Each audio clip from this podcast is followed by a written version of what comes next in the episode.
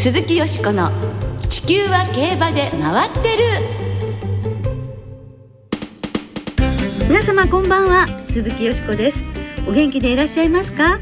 私は元気です。地球は競馬で回ってる。この番組では週末の重賞レースの展望や競馬会のさまざまな情報をたっぷりお届けしてまいります。最後までよろしくお付き合いください。今日ご一緒してくださるのは今年初出演となります藤原奈々香アナウンサーです、はい、こんばんは。こんばんは藤原です。よろしくお願いいたします。はい。この番組は2回目のご登場ということになりますね、はい、ね。女同士で頑張ってまいりましょう。よろしくお願いします。お願いします。でもあの水曜日の夜の地震には本当驚きましたし、うん、怖かったですね。ねかなり揺れましたね。そうでしたね。あの競馬にもね影響が出ているようですね。はいそうなんです。え福島競馬場は16日水曜日に発生した地震の影響で施設の一部に破損があったため安全を考慮して今週末の19日土曜日20日日曜日そして21日祝日月曜日のパークウィンズの営業をお休みするということです、はい、また4月に予定されていた第1回福島競馬の開催は施設の点検などのため開催1週目の4月9日土曜日と10日日曜日の開催を中止することになりました。はい。去年に続いてねまた福島競馬場がというふうに思いますが一日も早い復興をお祈りいたします。はい。そして続いてはでは明るい話題ニュースをお届けしましょうか。はい。ねこの間の日曜日には阪神競馬場でルーキーの今村聖奈騎手がデビュー17戦目で初勝利を挙げましたね。嬉しい話題ですね、ね、はい、堂々たる勝ちっぷりっていう感じでしたもんね。そうですね。これまでの3人の騎手とは違った個性というか、うん、今後の活躍楽しみですよね。本当に期待したいですね。そして14日月曜日には26日に行われるドバイワールドカップデーの馬券発売を行うことが JRA から発表されました。今年は8レースに22頭の日本馬が出走を予定していますがそのうち11頭が参戦する G14 レースの馬券が買えます。はい。すでに先月28日に現地入りしていたサウジアラビアからの転戦組6頭に加え、15日に日本を立った16頭も無事にレースが行われるメイダン競馬場に到着しました。はい、無事に到着でね、良かったんですが、ここのキッキングが骨折してしまいまして、はい、残念ながら断念、回避することになってしまいましたね。早く良くなってね、欲しいですけど、ね、そして他のメンバーはとにかく無事に当日を迎えてほしいですね、はい、そうですね。ドバイワールドカップデーにつきましては来週奥野洋介さんをゲストに迎えいたしまして予想をお届けする展望をお届けする予定ですので、どうぞご期待ください。この後は3月の重賞思い出のレースをお届けいたします。どうぞお楽しみに。鈴木よしこの地球は競馬で回ってるこの番組は JRA 日本中央競馬会の提供でお送りします。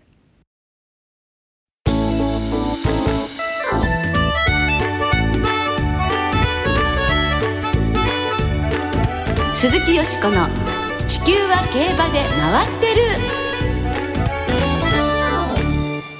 3月の10勝思い出のレーはい、もう今週は遅ればせながらでございますが、3月に行われる重賞レースなどの中から、リスナーの皆さんの思い出のレース、そして私が特に印象に残っているレースをご紹介してまいります。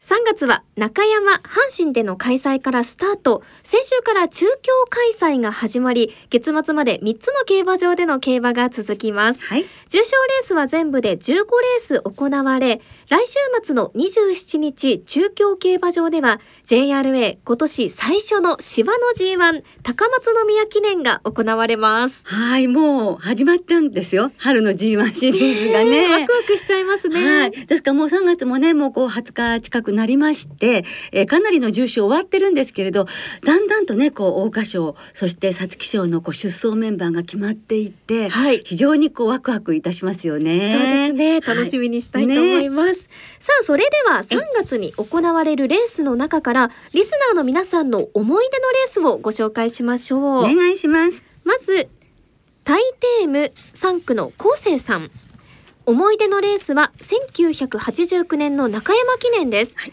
唯一の牝馬で鈴木仁騎手の後世が勝ちました。9番人気での勝利でした。ちなみに彼女が出走した前の年の有馬記念にはオグリキャップタマモクラスサッカーボーイスーパークリークなどが走っていました構成つながりではラジオ短波の小林康生アナウンサーも思い出します。はい、昴生さんは多分昴生をねずっと買ってらしたんじゃないかとそうだ。思いますね。構成つながりで、はい。さあ続いてゾウタンさんです。3月の思い出のレースメジロブライトが勝った1998年の阪神大賞典です。有馬記念を勝って臨んだシルクジャスティスと重賞連勝で挑んだメジロブライトの火の出るような競り合い当時めったにしなかった馬連一点買いで当てた嬉しい記憶が残っています。でしょうね。オーサムエアプレインさん。3月の思い出のレースは1992年のスプリングステークス。朝日杯3歳ステークスを花差で勝利したミホノブルボンの勝利。あいにくの雨でドロンコ馬場ミホノブルボンはぐんぐん他の馬を引き離し2着に7馬身差の圧勝でした馬なりくん .com さん。私の思い出のレースはフラワーパークが勝った1996年の高松宮記念。この短距離 G1 には三冠馬成田ブライアンが出走していたんです。成田ブライアンは後方から足を伸ばして4着に入りました。すごい馬だとファンも関係者も改めて心の中で敬意を表したレースでした、はい、そうでしたね。竹と柿氏は4コーナーで勝てるかもしれないと思ったそうですからね。そうだったんですええさあ続いて満点サイレンスさん思い出のレースは2012年オルフェーブルの阪神大賞典勝ち馬は、えーギュスターブ・クライだったんですけれど、え2着でもオルフェーブルのレースと言っても過言ではないでしょう。3コーナーで故障発生かとがっかりしましたがなんと盛り返しての2着。一体何が起こったのか理解不能でした。これほどの驚きはその後もありません。それにしてもオルフェーブルのヤンチョ度合いなんて可愛いのでしょう、ねえあれは忘れられませんね。ね衝撃のレースですよね 本当可愛かったです。まあ2着に来ちゃうのもすごかったですけどね。続いて万年係長さんですよしこさんラブのミスター CB の6年後の1989年の弥生賞が思い出深いですおも上手のアンバー社代の子レインボーアンバーから枠連3点で大勝負見事枠連38を的中2490円を特権かっこ懐かしい表現20枚で大儲け昔は良かったなぁということです大儲けですね。はい。続いてマミリンさんです。思い出のレースは鮭虎が勝った2019年の阪神大賞典です。2着に5馬身差をつける圧勝でした。その後、急にこの世を去ってしまいました。本当に残念ですとうん振り返っています。残念続いて浜野旗坊さん。ムービースターが勝った1993年の中山記念が3月の思い出のレース。それまでスカッと勝てなかった状況をレコード勝ちで一気に打ち破りました。岸重彦騎手が勝たせたことも印象に残っている要因です。彼の乗った大宅ヘリオスやビワハヤヒデも応援していました。平成生まれのヤブくん。え思い出のレースはマイネ・ヌーベルが勝った2003年のフラワーカップです。4コーナーでは届くのかと見ていましたが、直線であっさり差し切り勝ち。横山典弘騎手のレースでベスト10に入るレースでした。緑の本さんです。思い出のレースは1995年の4歳牝馬特別、今のフィリーズレビュー。笠松のライデンリーダーが安藤克美さんの左鞭に応え直線で突き抜けたのには本当に驚きました。この年は中央地方交流の元年でライデンリーダーが牝馬三冠を解禁したのをはじめ栃木の橋の太夫が皐月賞に笠松のベッスルッキングが菊花賞に出走と今考えるとすごい年でした。もうこのライデンリーダーの4歳牝馬特別は稲妻の少女みたいな走りを直線で見せて、はい素晴らしかったんですけれどとにかくこの交流元年がねあったからこその、もう本当マルシュロレーヌっていう感じでもう。今につながるそうですね。大切な年の思い出だったんですね。ここがあったから、はい。交流元年があったからダートが充実していったんですようね。ん。さあ続いては琴沢パパさん。3月のレースで思い出のレースといえば1997年のマイラーズカップです最後にあっと驚く足で伸びてきたのは11番人気の大隅タイクーン。その安城は前日にデビューしたばかりの武幸四郎騎手でした、さすが武豊の弟と思うのと同時に息子に大隅タイクーンを用意していた武邦彦調教師にも驚きました。竹ファミリーは持ってるっていうねみんながそんな風に言いましたね。さあ続いては小白良康政さんです。3月の重賞でまず思い浮かべるのがドバイワールドカップですが1997年北東ベガの永遠の旅立ち。え勝ち馬はシングスピールだったんですけれど、うん。このレースは突然のスコールで延期され4月に開催されました。予定通り3月に行われていれば北斗ベガの運命はいい方向に向かっていたのかと思うと残念に思います。はい。大変な雨でしたからね。はい。残念でしたね最後に猿田坂ユートピアさんです3月の思い出のレースは昭和最後の1988年の阪神大商店タマモクロスが同着で連勝をなんとか伸ばしたレースです。まあ、ダイナ・カーペンターと同着だったんですけれどえ当時大学院修了年次を目の前に成果も出ず人間関係もうまくいかずいろいろ閉塞感が漂う日々を送っていました。うんそんな中で同着であってもタマモクロスが連勝を伸ばしたのを見て耐えていればなんとかなるそんな気持ちで自分を鼓舞していました数年後風か光かタマモクロスというポスターを見てすごく嬉しい気持ちになりましたということですはい、ありがとうございます。それでは猿田坂ユートピアさんの思い出のレース。今から34年前1988年阪神大商店の実況をお聞きいただきましょう。目白デュレンが動き始めました。あと 800m を通過。タマモクロスはまだ控えています。4番手であります。5番手はシルクオーシャン。そして遅れまして目黒朝日と須田ホーク。この各馬も徐々に差を詰めてまいりまして。さあ先団から新カニまではおよそ56馬身の圏内に入ってまいりまして固まってまいりました。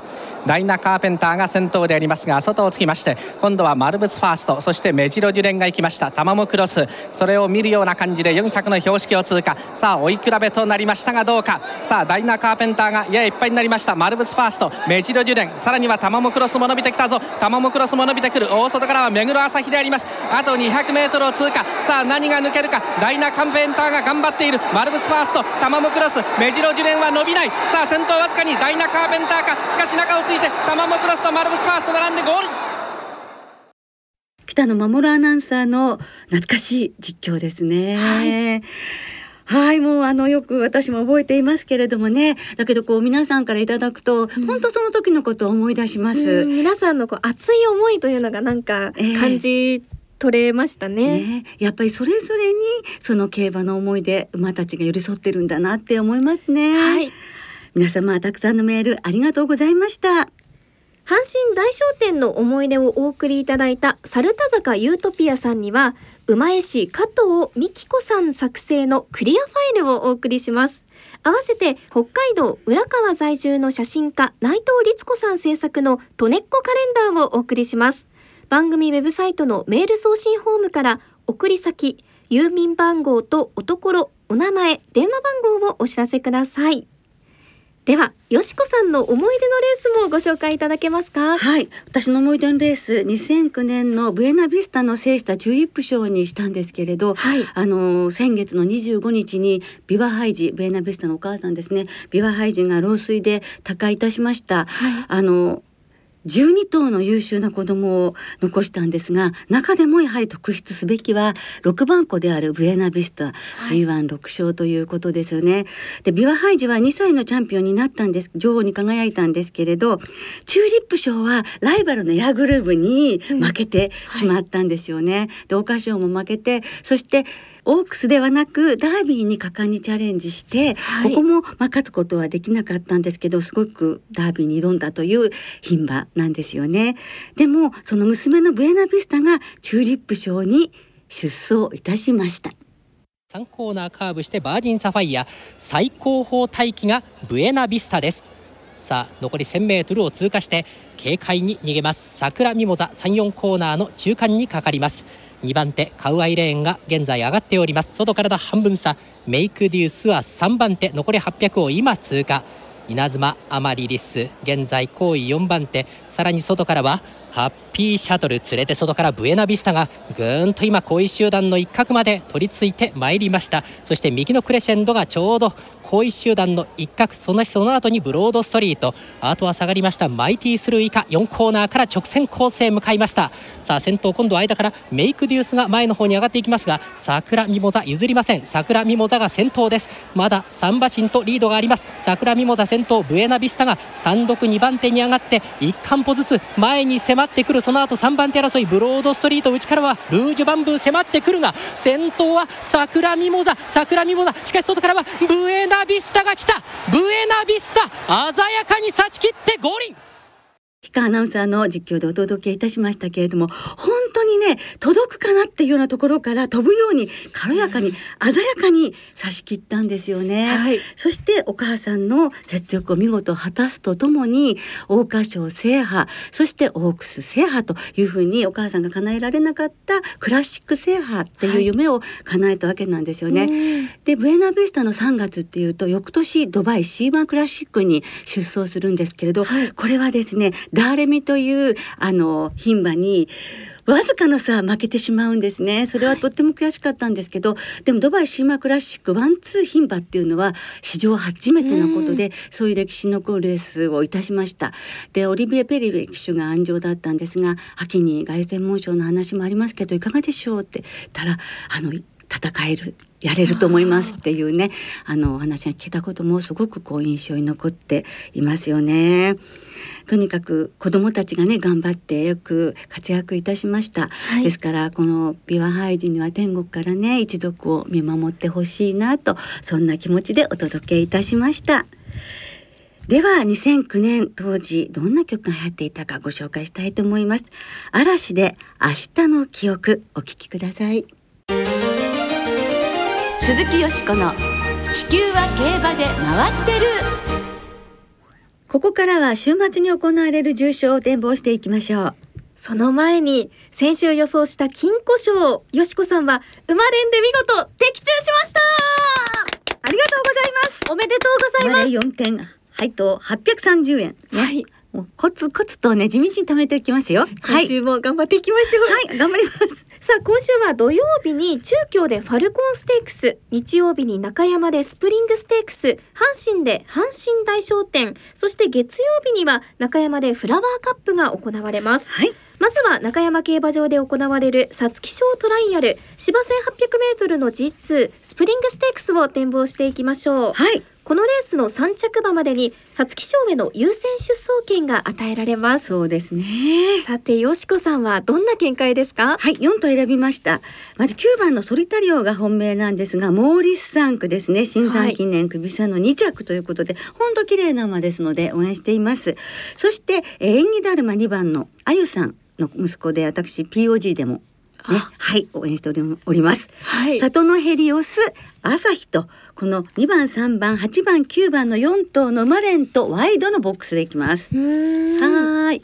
はい、奈々香さんは？私はですねディオに注目していますねあはい徐々に着順を上げてついにねあの前走で勝ったので、うんその地道さコツコツさ応援したいなと思ってますなんかいいですね。清らかな感じがいたします。前走はね、二馬身半のね、強い勝ち方でしたもんね。この勢いで頑張ってほしいです、ね、はい。さあ続いては阪神で日曜日に行われる芝 3000m の G2 阪神大賞典を展望していきましょう。このレースの勝ち馬は春の天皇賞への優先出走権が与えられます。さてよしこさん、はい。こちらいかがですか？ここはもうディープボンドですよね。あの道はのタフだった凱旋門賞からよく有馬記念2着という立派ですね。です連覇は濃厚だと思います。そして相手はマカオンドールでキングオブドラゴン入れて3頭の馬連ボックスと白ニーの副賞です。はい。奈々香さんは？私もディープボンドに注目しています、そうですね。そして今年 G1 制覇へと思いますよね。はいはい。さあそれではここでリスナーの皆さんからいただいた予想もご紹介しましょう。お願いします。ワールドエースさんは阪神大賞典はキングオブドラゴンから関谷うまえもんさん、えー、阪神大賞典はディープボンド有馬記念は帰国初戦でありながら2着。去年の阪神大賞典以降馬券圏外は凱旋門賞のみ。タフな展開なら連覇も続いてあゆっちさん。スプリングステークスは里のヘリオスが本命。ポカポカ湯たんぽさんはスプリングステークス重賞で崩れていない ビーアストニッシド。氷川アナの大ファンまるちゃんさんはスプリングステークスはアサヒに注目。えー、三宮の独身貴族さんはフラワーカップはスタニングローズです。今まで骨っぽい相手と戦ってきた経験値の高さに期待しますということです。はい。今週もねたくさんのリスナーの皆さんから予想いただきましてどうもありがとうございます。時間の都合で全部ご紹介できなくて本当に申し訳ありません。なおこの番組は金曜日のお昼過ぎに収録しています。その後発表された出走取り消し機種変更などについては JRA のウェブサイトなどでご確認ください。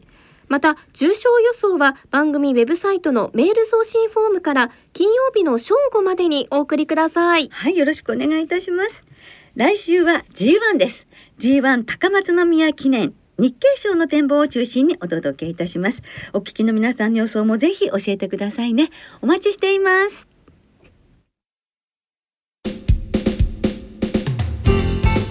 そろそろお別れの時間となりました。今週末は祝日春分の日月曜日までの変則的な3日間連続開催中山阪神中京3つの競馬場でレースが行われます春の3歳重賞3歳リステッド競走はワイドがお得です。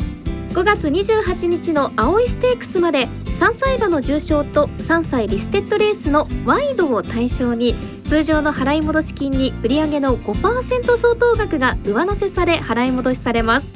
今週末は先ほど展望したスプリングステークス。土曜日に阪神で行われる皐月賞トライアル若葉ステークスと中京のファルコンステークス。さらに月曜日に中山で行われるフラワーカップが対象レースとなります、はい、また中山阪神中京3つの競馬場ともに事前にインターネットで指定席券または入場券を購入されたお客様だけがご入場できます。営業情報について詳しくは JRA のウェブサイトなどでご確認ください。そして中山競馬場では20日日曜日の最終レース終了後に藤沢和夫元調教師のトークショーが行われよしこさんも登場されます。はい頑張ります。でこのトークショーは JRA 公式 YouTube チャンネルでライブ配信される予定です。競馬場にいらっしゃらない皆様ぜひどうぞご覧になってください。それでは3連休の競馬存分にお楽しみください。お相手は鈴木よしこと藤原奈々香でした。また来週元気にお耳にかかりましょう鈴木よしこの地球は競馬で回ってるこの番組は JRA 日本中央競馬会の提供でお送りしました。